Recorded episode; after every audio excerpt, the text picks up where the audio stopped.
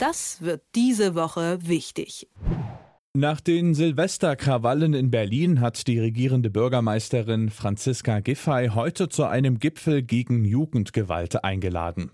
Daran sollen Vertreterinnen und Vertreter von Politik, Polizei, Staatsanwaltschaft und Justiz sowie der Integrations- und Sozialarbeit teilnehmen. Weil wohl einige der Gewalttäter einen Migrationshintergrund gehabt haben sollen, ist eine neue Debatte um die Integrationspolitik entbrannt. Und wie so oft ziehen sich die Teilnehmenden dieser Debatte schnell in ihre Blasen zurück. Das Ganze möchte ich gern einordnen mit dem Herausgeber des Tagesspiegels, Stefan Karsdorf. Schönen guten Morgen. Schönen guten Morgen nach Leipzig. Kannst du dir erklären, wie es zu Silvester zu einer solchen Eskalation kommen konnte? Übrigens nicht nur in Berlin, ne? Ja, also Berlin ist natürlich äh, der Kulminationspunkt, außerdem auch die größte, die weitaus größte Stadt in Deutschland.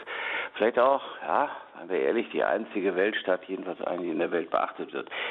Natürlich auch in Deutschland, weil es die Hauptstadt ist. Also, ich denke mal, dass der Druck irgendwo hin musste und nach Jahren, in denen wir nicht feiern durften, es sind nämlich Jahre, in denen ohnehin durch Corona alles eingeschränkt war, da hat sich ein Ventil gelockert, dann ist es abgeplatzt und die Leute haben gedacht, ach, jetzt können wir endlich mal richtig loslegen. Und dann bricht sich Bahn, was vorher vielleicht gar nicht so stark war, also dieses Gefühl der Befreiung. Und das hat jetzt mit dem Migrantischen eher mal nur am Rande zu tun. Mhm. Das finde ich auch ganz spannend. Also könnte ich da so ein bisschen raushören, dass so ein Böllerverbot vielleicht auch gar nichts gebracht hätte, weil dann ansonsten ein anderes Ventil einfach geöffnet worden wäre? Doch, doch, doch, ich glaube schon. Also ich bin, äh, je älter ich werde, desto mehr dafür, das alles zu verbieten. Also mhm. Tischfeuerwerk ist schön, von mir ist ein paar Knallfrische, das mag ja auch noch sein, aber mit Raketen, ich meine, wenn man diese Bilder gesehen hat, da kommt die Feuerwehr, will helfen und sagt, ja, ihr seid schon wirklich toll, dann werden die beschossen mit Raketen. Ich meine, das ist wirklich echt verrückt.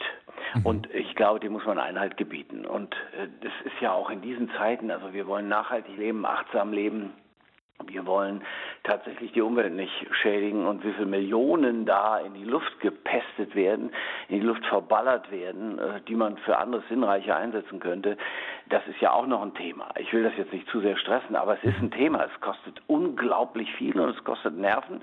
Es sind auch die Menschen beschossen worden, die für uns auf die Straße gehen und für Ordnung, Recht, aber eben auch manchmal dafür sorgen, dass das Haus nicht abbrennt.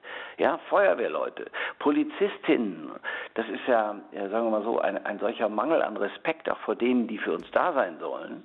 Da darf man sich nicht wundern. Also dann gibt es eben auch Auseinandersetzungen und die werden dann geführt werden müssen, um Recht und Ordnung, das klingt so furchtbar, aber um Recht und Ordnung aufrechtzuerhalten. Und so war es ja dann teilweise auch. Die Bilder, die ich gesehen habe, die man ja auch im Netz sehen kann, kann man ja auf YouTube runterladen. Ich meine, das, da wird einem wirklich Angst und Bange. Du denkst, du bist im Krieg. Und das, mhm. mit Verlaub, geht sowieso schon mal gar nicht, weil wir einen Krieg in Europa angrenzend haben. Und ich finde, vor dem Hintergrund sollte man solche Sachen sowieso eigentlich lassen. Wenn man Böller hört, die einen an den Krieg in der Ukraine erinnern, also ich weiß nicht, da hört es dann für mich auf. Ich sprach eingangs von den Debattenblasen. Da gibt es Rechtskonservative, die sagen, die Integrationspolitik sei gescheitert. Und da gibt es Gegenstimmen, die sagen, nein, da muss man nur mit noch mehr Integrations- und Sozialarbeit ran. Und dazwischen scheint es irgendwie viel Raum zu geben, der nicht so recht gefüllt zu werden scheint. Wie siehst du das?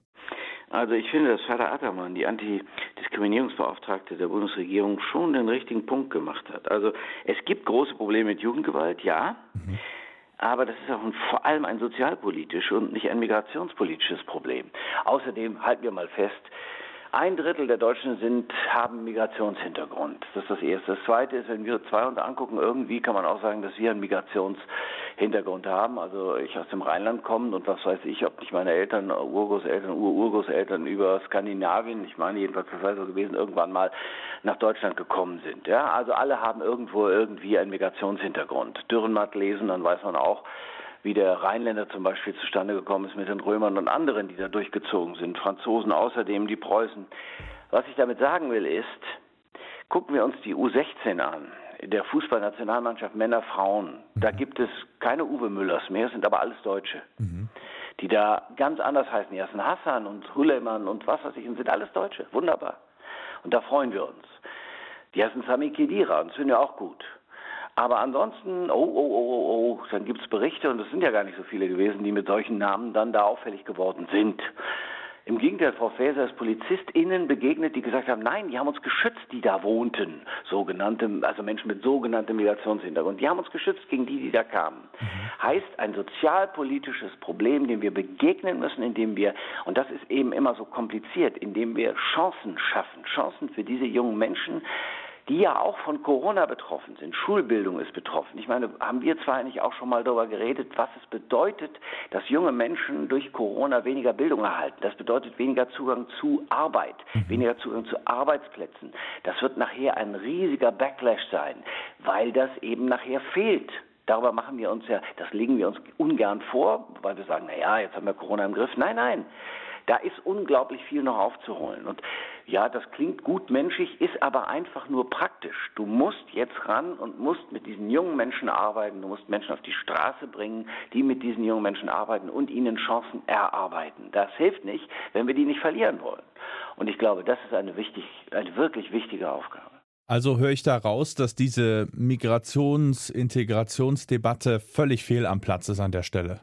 Nein, die ist immer richtig. Mhm. Natürlich ist Integration, eine, muss eine Integrationsdebatte geführt werden, ist ja klar. Mhm. Wir kommen ja nicht drum herum. Wir sind zunehmend eine Einwanderungsgesellschaft. Wir wollen das ja auch. Das heißt, du musst dir schon Gedanken machen, wie du die integrierst. Aber eben nicht nur die Menschen, die von außen kommen, sondern auch im Land mhm. musst du Integration schaffen. Integration ist ein großer Begriff, der sehr vieles umfasst. Integration heißt auch für diejenigen, die hier sind und auch schon länger hier sind, deren Familien hier sind, äh, und zwar Deutsche sind, für die alle musst du integrierend, integrativ arbeiten. Du musst allen, du musst versuchen, dieser Gesellschaft nochmal, diese Gesellschaft, eine Zivilgesellschaft, wichtiges Wort übrigens, Zivilgesellschaft, zu einer Chancengesellschaft zu machen.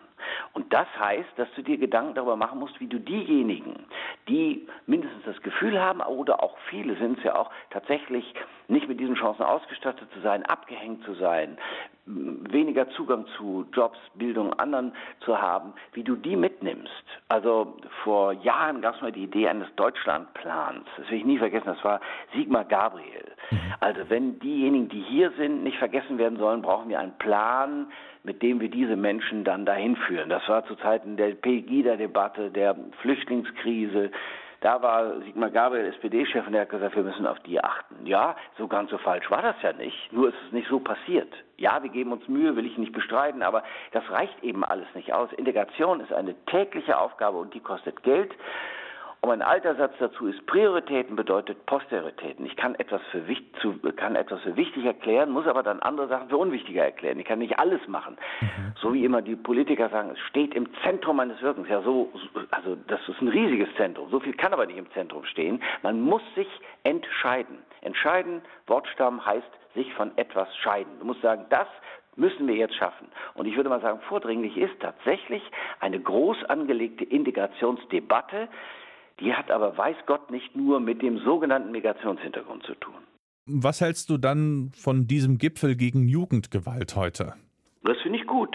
Ich finde, es ist überfällig. Mhm. Denn Jugendge Jugendgewalt, wie gesagt, betrifft ja eine, ja, betrifft ja diese Menschen, über die wir jetzt gerade reden. Nochmal, da sind ja unglaublich viele jüngere Menschen, die natürlich schon auch merken, was Corona ihnen angetan hat. Es ist nicht so, als ob das alles so einfach zu verpacken wäre. So nach dem Motto, ah, wunderbar, ich habe mein Kind zu Hause gehabt und das hat dann äh, mehr Zeit gehabt, sich mit sich selber zu befassen oder so. ist. nein, es gab genügend Familien, die auf kleinem Raum äh, die Schulbildung kaum organisieren konnten. Auch deshalb, weil sie vielleicht gar keinen modernen Laptop hatten, wo sie alles runterladen konnten, was sie runterladen sollten. Es ist ja nicht so, Deutschland ist ja keine digitale Nation. Ja klar, viel, immer mehr Kinder haben Smartphones, aber dass wir zu Hause eine digitale Nation wären, mit Zugang, mit 5G, mit allem, das beklagen wir doch andauernd. Heißt, darüber kommt aber Integration zustande.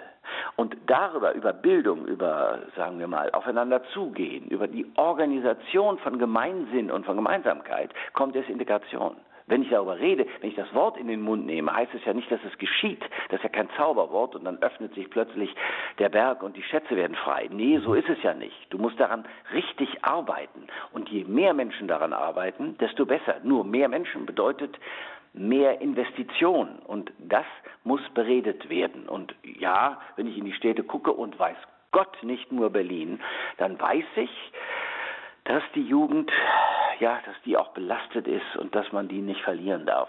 Nicht, dass sie jetzt schon, man muss immer differenzieren, schon verloren wäre. Aber wenn wir sie nicht verlieren wollen, müssen wir, schon gar wir Älteren, uns Gedanken darüber machen, wie das geschehen kann. Und wenn die das jetzt tun, angeführt von Nancy Faeser, gut so. Die Einschätzung von Stefan Karsdorf, Herausgeber des Tagesspiegels. Ich danke dir. Ich danke dir. Das wird diese Woche wichtig.